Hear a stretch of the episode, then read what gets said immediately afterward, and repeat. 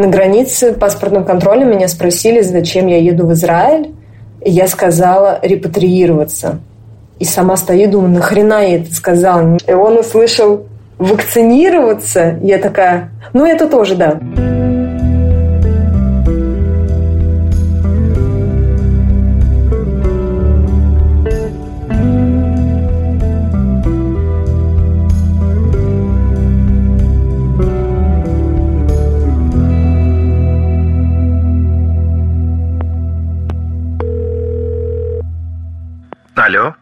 Привет. Ты где? Привет. Я в Тель-Авиве. С вами Ксения Миронова. Это «Привет, ты где?» Подкаст, в котором мы говорим с людьми, уехавшими из России после начала войны в Украине. Один эпизод, один город. И сегодня мы поговорим про Тель-Авив.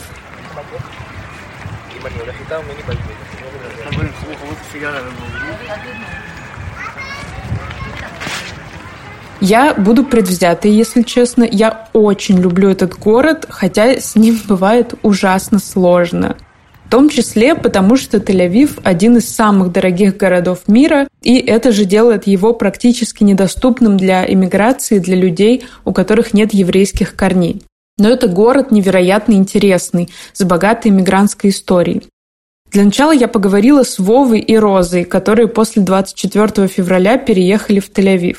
И с Розой связана потрясающая история. В музее еврейской диаспоры в Тель-Авиве э, на третьем этаже есть старое видео, в котором снималась э, Роза, и в котором она говорит, что она еврейка из России и не собирается никуда уезжать, будет оставаться в петербургской общине.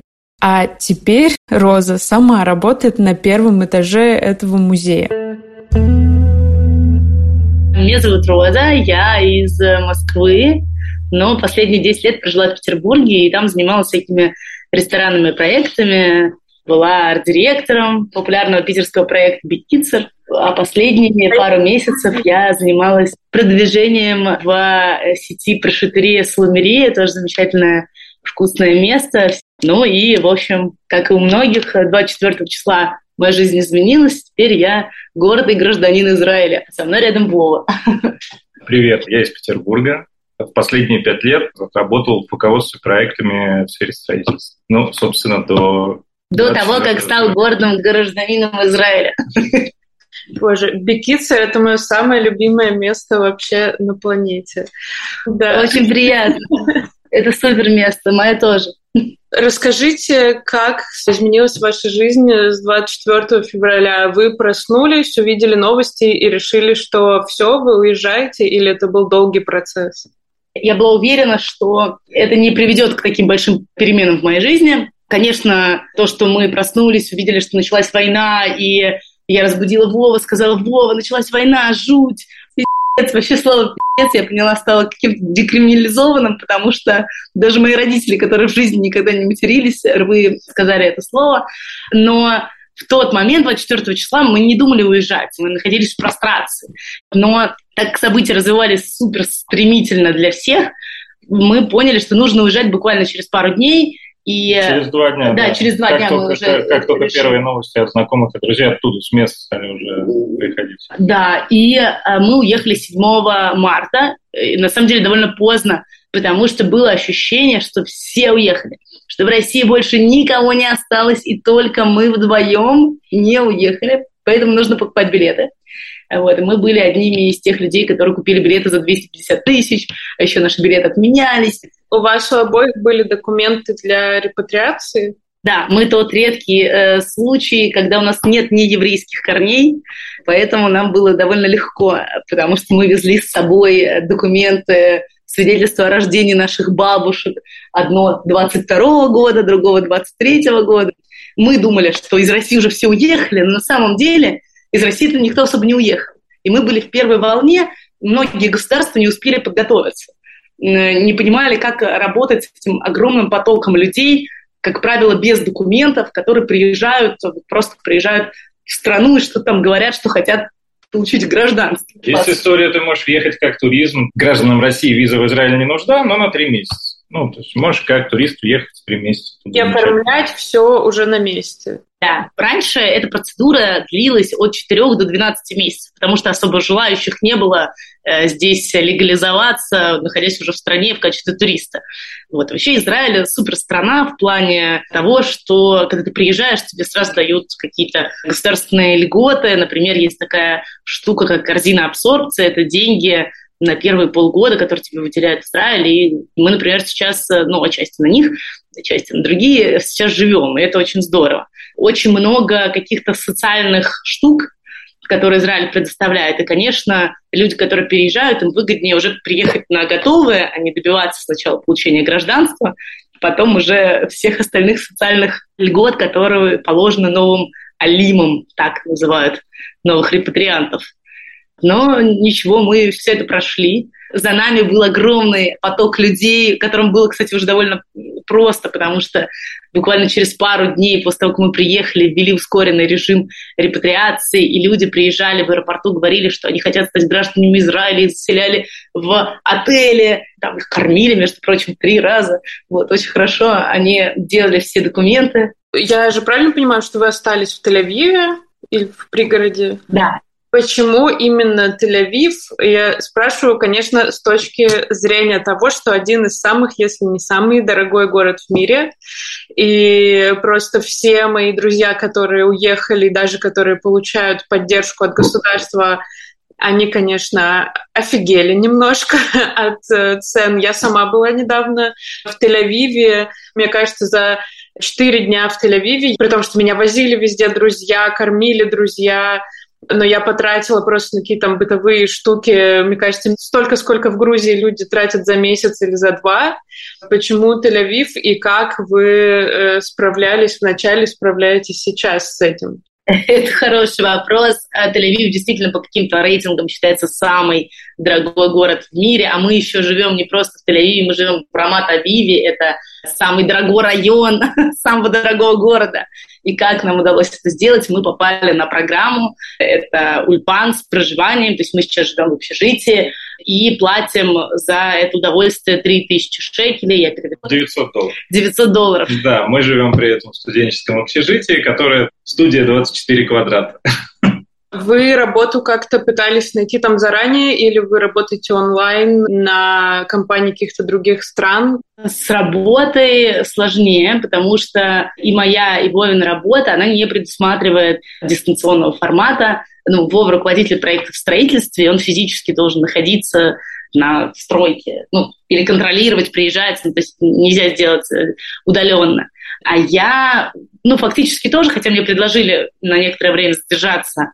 А проблема в том, что российские зарплаты, особенно в тот момент, когда мы уезжали в марте, они были абсолютно неэквивалентны жизни в Израиле, как ты сама уже поняла. Поэтому мы уволились, плюс было довольно много всяких бюрократических вещей, которые нужно было делать и это не сочеталось с работой full time. А дальше у нас начался Ульпан. Ульпан – это такая школа изучения иврита – и мы ходим в Ульпан пять дней в неделю по пять часов каждый день. Это тоже, как ты понимаешь, не очень хорошо сочетается с работой, но я нашла работу, причем даже не я нашла работу, а работа нашла меня. Я работала в сувенирном магазине в музее Ану, это самый большой еврейский музей в э, мире. И там, в этом музее, на третьем этаже, я э, выставляюсь в качестве экспоната, который представляет Россию. Вы сказали, что ну, есть знакомые какие-то друзья в Тель-Авиве, но все равно, если какая-то тоска по дому. Знаешь, у меня нет ощущения тоски именно по людям, потому что здесь замечательные ребята, и вообще ощущение, знаешь, что каждую неделю кто-то приезжает.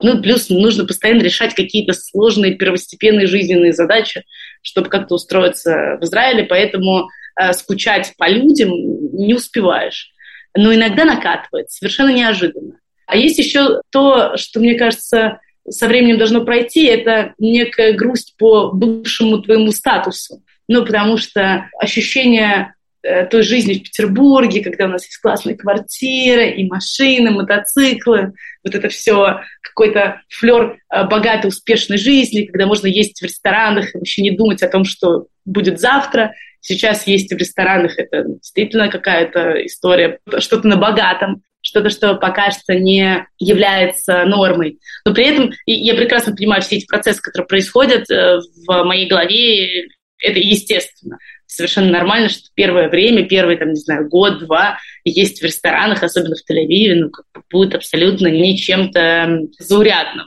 Ну, какое-то, какое-то событие должно быть. А ты как? Я соглашусь, что на это иногда нет времени, но действительно бывают такие моменты абсолютно неожиданные. И, во-первых, действительно сложно для меня было начать воспринимать э, новую норму. Ты привыкаешь, допустим, в мегаполисе, там, в Питере или в Москве или еще где-то, что у тебя есть какой-то набор базовых знаний про жизнь, ну, абсолютно, который ты не осознаешь, когда ты на месте в городе начиная, конечно, с знания языка, на котором ты можешь объясниться, условно говоря, хоть с мигрантом на рынке, хоть в университете или в каком-то государственном учреждении, да, и, и заканчивая какими-то привычными сервисами на работу. Когда ты понимаешь, что нужно тебе что-то в банке сделать, ты открыл приложение, позвонил, сделал. А здесь по-другому. Причем по-другому устроены вот эти вот мелочи, которые ты не сразу схватываешь. Ну и, конечно, по Питеру, ну, как бы ну, очевид, это очевид, на самом очевид. деле выражается в каких-то вещах. Например, Вова до сих пор не продал наши мотоциклы. И вот сейчас, пока у нас есть время, я тебе выскажу претензию. Зачем нам в Израиле мотоциклы в Петербурге? Мы платим за гараж, за паркинг, мы платим, э, значит, государству, прости господи, налоги за эти мотоциклы. И э, я понимаю, что Вова, например, прокрастинирует этот момент, потому что отказ, как только мы продадим мотоцикл, он уже не будет вот этим крутым байкером с мотоциклом гигантским 300-килограммовым, э, вот, потому что мотоцикл в Петербурге, мы его никак уже сюда не привезем, и даже нет в этом смысла, прям скажем. Вот. Э, я думаю, что вот какие такие мелочи, из которых мы состояли в нашей прошлой жизни, они, в общем, являются большим грузом в построении новой жизни. И здесь сейчас, например, мы учимся в Ульпане, средний возраст ребят в Ульпане, ну, ближе к 20. А мы не ближе к 20, мне 38-37. И э, есть ощущение, что ну, мы такие типа взрослые. Я бы даже сказал, динозавр. Э, да, да, кого-то Вова, в принципе, мог бы и родить даже при, при большом желании. Ну, есть 18-летние ребятки совсем юные. И я понимаю, что мы сейчас все на равных. И это здорово, потому что классно, когда есть демократия, мы уехали как раз из того, что ее не было. Но, с другой стороны, когда обнуляется весь твой опыт, это не может не вызывать грустинки. Ничего страшного в плане, мы понимаем, это пройдет когда-нибудь, через четыре года, скорее всего, я буду слабо представлять себе, что происходило вот тогда, сейчас. Но, конечно, порой бывает печально. Ну, еще как-то вот странно ощущать какую-то печаль, когда, короче, эта ситуация ужасная, которая сейчас длится и происходит, она в том числе и э, такой э, триггер, переключатель у тебя в голове, то есть как бы как только есть какое-то поползновение начать там либо себя жалеть, либо о чем-то сильно сожалеть, ты думаешь, ну come on, ну о чем думать-то? Нет, сейчас происходит он уже полгода происходит, он смазался, но он как бы от этого никуда, он меньше он не стал при этом. У меня есть другая история. Мне кажется, что очень странно жалеть себя, когда ты понимаешь, что по вине страны, в которой ты прожил всю свою жизнь, убирают люди каждый день. И тут, конечно, я понимаю, что все мои сложности с тем, что мне, видите ли, тяжело дается иврит, и не люблю я работать в сувенирном магазине, сразу ну, отходит не то, что на второй план. Я понимаю, что это даже не проблема. Ну, вот потому что совсем рядом есть настоящие трагедии а у нас, в общем, легкотня. Но я как вынужденный тоже иммигрант, я не думаю, что это обнуление. У вас же все равно остается с вами всегда ваш опыт, и вы себя чувствуете устойчивее, чем если бы его не было. Знаете, как моя мама всегда говорит, типа, ну, дефолт был, там несколько войн было, ну вот опять какая-то проблема, окей, мы уже как бы это видели, окей, живем дальше. Но у меня такое впечатление всегда, когда я приезжаю в Израиль к э, моим друзьям, что э, израильтяне, которые там живут всю жизнь, они очень относятся легко к жизни, в смысле они стараются быть на чили, стараются быть дружелюбными, в том числе потому, что они живут тоже в состоянии бесконечной войны, и как бы они знают, что в любой момент твоя жизнь может прерваться. И как будто бы вот именно в, в Израиле очень, правда, ценят жизнь и пытаются ее, не запариваясь по каким-то пустякам, прожить. Вот какое у вас впечатление от вот этого вайба от местных? Я абсолютно с тобой согласна. И, ну, во-первых, когда мы пьем в Израиле или в Петербурге, в Бекицере, мы говорим «лехаем», а «лехаем» — это дословно переводится как «за жизнь», э, и здесь э, абсолютный культ жизни.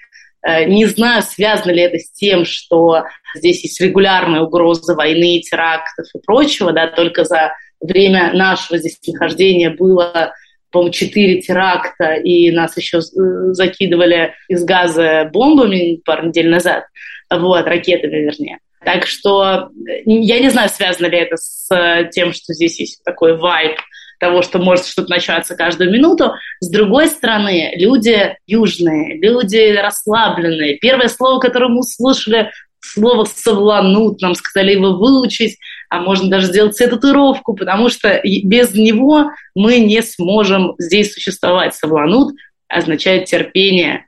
Вот. И здесь э, как бы вот этот «совланут», э, ни у кого его, конечно, нет, вот. но все говорят о том, что нужно просто ну, как бы по-другому относиться. Не надо бегать, не надо устраивать балаган, вот этот знаменитый израильский балаган, вот, не нужно суетиться. Все однажды обязательно, обязательно будет.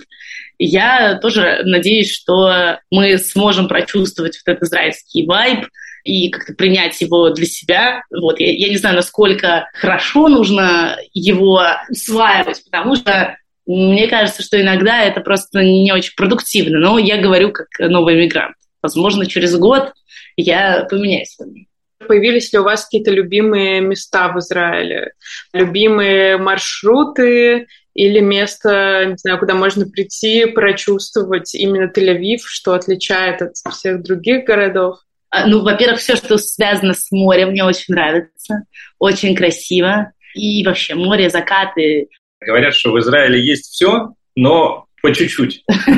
И самое замечательное, когда ты начинаешь знать, вот где это по чуть-чуть есть. Ты когда выезжаешь из э, Тель-Авива, и тут есть такая через весь Израиль проходящая тропа, э, О, туристическая, да. по которой можно ходить пешком и идти, в общем-то, довольно-таки долго. Называется Швиль Израиль. Здесь очень красиво, и, не знаю, я нахожу красоту везде. Хожу по Флорентину, мне очень красиво, граффити, люди замечательные. Иду на какой-нибудь шук Кармели, мне тоже очень красиво, потому что э, ну, посмотреть на фрукты, овощи, еще их иногда даже купить можно, поесть. А еще я вижу счастливых людей свободных, и это, наверное, самое приятное, что здесь есть. Счастливые и свободные люди. Это прям круто. И мне нравится современный центр Тель-Авива, небоскребы с Хароном Маркет, ты можешь там себя чувствовать вне отрыва от цивилизации. Вообще Израиль — это, конечно, страна еды еще. Если у тебя есть родственники в Израиле, это обязательно большой стол, шаббат — это обязательно большой стол, кафешки. Скажите по два лучших блюда Э, которые нужно обязательно попробовать в Тель-Авиве? Два. Это сложный выбор. Да, да, да. Э, наверное, это точно фалафель, и это точно сабих. Я думаю, что нужно попробовать какой-нибудь бурекос на рынке. Вот. Но это реально необычная вкусная штука, а, какая-нибудь арабская. Вот. А еще, сейчас будет тоже неожиданно, но суши в Батьяме, ребята, это что-то невероятное. Же их везде рекламируют, я думаю, может, тебе там к ним Да, я пойду к ним заниматься да, продвижением. За, продвижением. За, за, за, за процентом. Не да, знаю. Уже, уже столько людей к ним отправил. А еще я расспросила про Тель-Авив Варю. Она работала в Москве дизайнером, но весной уехала из России из-за войны, и я поговорила с ней о репатриации и об одном из вообще сложнейших бытовых вопросов, встающих перед каждым репатриантом.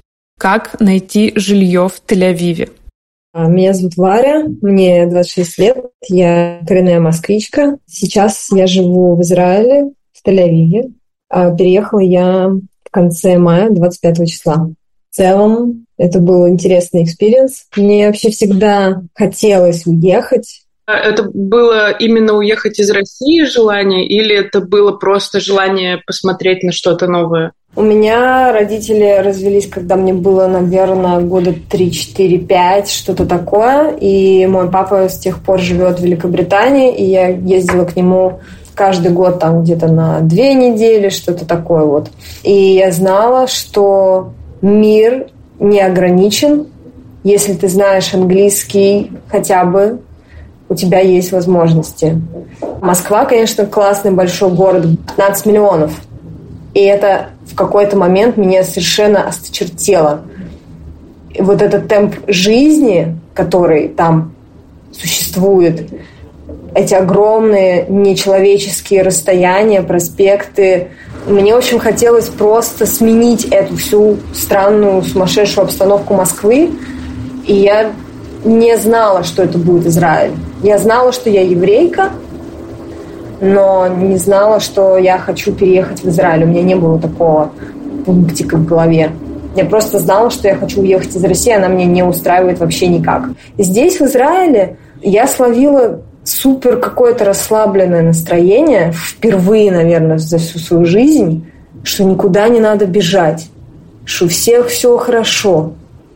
Все просто наслаждаются происходящим вокруг. Никто особо не напрягается. Да, все, конечно, любят работать. Здесь как бы нужно зарабатывать деньги. Тель-Авив самый один из дорогих городов мира. Просто для понимания, что в ресторан пойти и что-то купить одно за 53 шекеля, ну, это может быть какой-нибудь типа салат. Вот. В общем, обожаю скидки. Ну, люди все равно находят этот баланс. В основном рабочий день заканчивается там типа в 6, все идут на море, вокруг пальмы.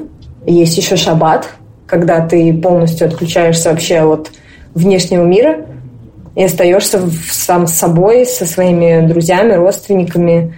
Ты 24-го прочитала новости и такая, все, я уезжаю. Или это прям было сложно собраться с мыслями, решить, что вот надо уехать? Сколько прошло времени? 24 февраля, а здесь я уже была 25 мая.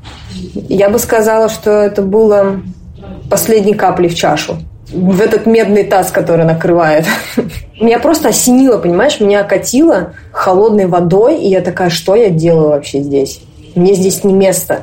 Все, что происходит, я не могу это никак исправить. Я ходила на выборы, я пыталась там... Я, на митинги я не ходила, все ходили мои друзья. Ну, и, честно, честно, мне было страшно ходить на все это там, поддерживать какие-то сервисы, типа то ОВД, инфо и что-нибудь такое, да, пожалуйста. Но за жизнь страшно. Я маленькая, худая, я, ну, как бы меня просто возьмут, скрутят и ищи свищи, где я вообще. Еще что могут со мной сделать. Ну, как бы у нас полицейское государство. Мне позвонил папа и сказал, что я тебе покупаю билет сейчас в одну сторону. Если ты сейчас не улетишь, то, скорее всего, ты не улетишь никогда. Я собрала документы, я сделала себе второй еще один загранпаспорт на всякий случай, потому что мой заканчивался через год. Мне его сделали быстро за две недели. Как ты можешь попасть в Израиль по закону возвращения, как у меня? Ты можешь пойти в посольство в России, консульскую проверку пройти, буду смотреть все твои документы, подтверждающие, что ты действительно еврей. Там, допустим, это может быть э, свидетельство о рождении твоей прабабушки, бабушки, отца, матери, кого угодно – какие-то там письма, может быть, фотографии, какие-то удостоверения, в общем, где написана национальность. И это все подтверждают у тебя, смотрят. Потом ты можешь либо сам купить билеты, либо пойти в какую-нибудь организацию специальную, например, как Сахнут. Они тебе оплачивают билеты, встречают тебя в аэропорту, назначают тебе куратора, помогают тебе со всеми документами, как получать выплаты, записывают тебя там заранее, объясняют, как там со страховкой быть, э, с банковскими счетами, как снимать квартиры, как подписывать чеки. Я просто взяла свою пачку документов, с большим риском, на мой взгляд. То есть я очень жестко стрессовала. То есть я представляла уже, что я пересекаю границу, подхожу в натив, это местное отделение МВД, прямо в аэропорту экстренное, которое там придумали. И мне говорят, до свидания. Мы вообще-то вас тут не ждали. То есть я никому ни слова не сказала в государстве, ни в том, ни в другом, что я к ним собираюсь. На границе паспортным контролем меня спросили, зачем я еду в Израиль. И я сказала репатриироваться. И сама стою, думаю, нахрена я это сказала? Они меня сейчас развернут и скажем, я не знаю, иди на фронт, вообще что угодно, рисуй э, нам звезды для армии России, блин, дизайн. И он услышал вакцинироваться, я такая, ну это тоже, да.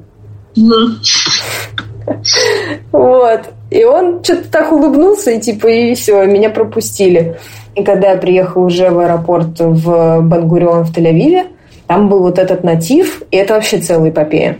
Значит, там сидит какой-то временный консул. У них там вообще все нормально обустроено, там все указатели, все говорят по-русски, все хорошо. Там есть несколько мальчиков и девочек в военной форме, которых специально туда позвали, чтобы они вам помогали. И багаж отнести, и сим-карту вам выдадут, и такси вам закажут. И все. Это вот все специально программа была экстренно организована государством израильским специально для граждан Украины, России и Беларуси. И это вообще на самом деле высший пилотаж, что они это все сделали буквально за там типа два месяца. Смотри, ты приезжаешь в Тель-Авив, что происходит с жильем? как ты искала жилье? Потому что для Тель-Авива это, мне кажется, такой очень важный вопрос. А, очень дорого, один из самых, если не самый дорогой город в мире. Тут как все устроено? ты как репатриант, если приезжаешь по какой-нибудь специальной программе через Сахнут, тебе могут э, специально назначить какой-нибудь отдаленный даже город, который сам Израиль хочет, чтобы там приезжало больше жило людей. Но потом ты можешь сам, конечно же, все поменять, как тебе угодно. Я сначала жила на севере. На самом севере это Захайфен, Кирят Ям называется город. Там делать совершенно нечего. Там живут одни пенсионеры, репатрианты. А работу я уже нашла в Тель-Авиве еще до того, как я уехала в агентстве здесь. А, и ездить оттуда на поезде очень комфортном. Два часа. Понимаешь, да? То есть я стою в 6 утра и езжу каждый день к 9 на работу. И я похудела на 5 килограмм за неделю из-за этого стресса. И я поняла, что да, я больше так не хочу. Спасибо, я буду искать где-то либо поближе к Тель-Авиву, там есть какие-то соседние города, ну, либо сам Тель-Авив. Я нашла несколько групп в Фейсбуке. Это самый, по-моему, нормальный, адекватный способ вообще снять здесь жилье, потому что риэлторы либо не отвечают, у них вообще какое-то свое расписание, свое видение мира, как вообще работать с клиентами. И каждый день я мониторила фейсбучные эти группы, отправляла по 20 писем на английском, на иврите, что я хочу снять у вас комнату, пожалуйста, меня зовут так-то, так-то, можно ли прийти посмотреть. И получала я там типа один ответ – и он, скорее всего, мог быть просто отрицательный, что типа, а мы уже сдали. Конкуренция очень большая, высокая. И типа в августе, например, чтобы начать что-то там искать жилье, это самое вообще дурацкое время, потому что у них здесь есть праздники в, где-то там еще в сентябре, и все просто отсюда уезжают и сдают свои комнаты, квартиры только на месяц. Очень много объявлений просто пересдач на две недели, на, на неделю, на месяц, на два месяца. И чтобы найти прям на постоянное жилье, это у тебя просто должна быть, на мой взгляд, большая удача. Э, либо ты должен просто знать иврит, потому что иначе как будто бы это невозможно сделать никак. У меня получилось найти временное жилье на три недели, комнату со своей ванной в довольно неплохом доме и очень близко к моей работе, 13 минут пешком, потому что здесь транспорт иногда ходит, как ему вздумается. Тель-Авиве бывают еще пробки, поэтому проще реально иногда дойти пешком по жаре. Ничего страшного. Краткий экскурс. Я смотрела комнату.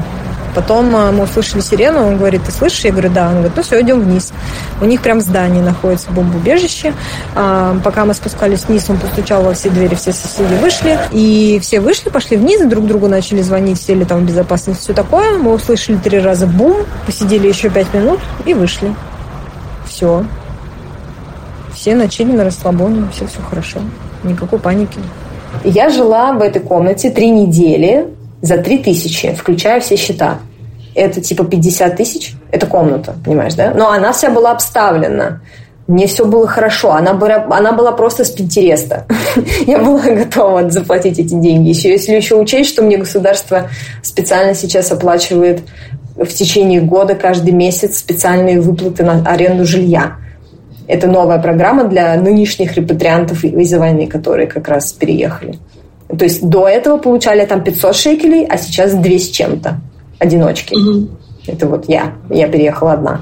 Я просто писала честно, я такая-то, такая-то, мне столько-то лет, занимаюсь тем-то, у меня есть постоянная работа, а я ответственный, там, чистоплотный человек, выросла в большой семье, знаю, что такое личное пространство, мне очень нужна комната на долгий срок. У меня есть гарант, если что, у меня есть банковские счета, у меня есть чековые книжки, типа, когда можно пойти посмотреть комнату. И иногда действительно отвечали. И мне постоянно отказывали, да, я уже была на грани просто нервного срыва, я думала, что мне придется обратно уехать на север, но я не сдавалась, я продолжала писать. В итоге я увидела объявление «Классная комната с панорамным окном на границе Флорентинов в хорошем районе, в отреставрированном доме». И его, эту комнату отдавала девочка, которую зовут Валерия Петров. Здесь женские фамилии не имеют э, окончания, как у нас Петрова. Петров. Она русскоговорящая, она, видимо, родилась э, здесь, наверное, или ее в раннем детстве сюда перевезли родители, но она не умеет писать по-русски, она умеет только разговаривать, а так она как бы native спикер на иврите, она тут давно уже живет. И она почему-то решила, что она не хочет делать вот этот проходной двор у себя в комнате, а ей почему-то я понравилась, Хотя мы с ней общались вообще на английском, по-русски мы с ней не, не разговаривали. И она говорит, приходи, я тебе покажу комнату, если она тебе понравится, давай ты ее снимешь. И все. Ну, просто чудо какое-то. Она, ну, она просто съезжала из этой комнаты и искала кого-то вместо себя. Такой, мне кажется, очень важный сейчас разговор у нас получился.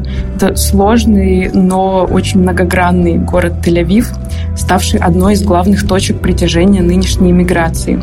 Это был подкаст «Привет, ты где?». Его выпускает Радио Свобода. Слушайте нас на всех подкаст-платформах, ставьте оценки и пишите, пожалуйста, ваши истории в комментариях. До встречи!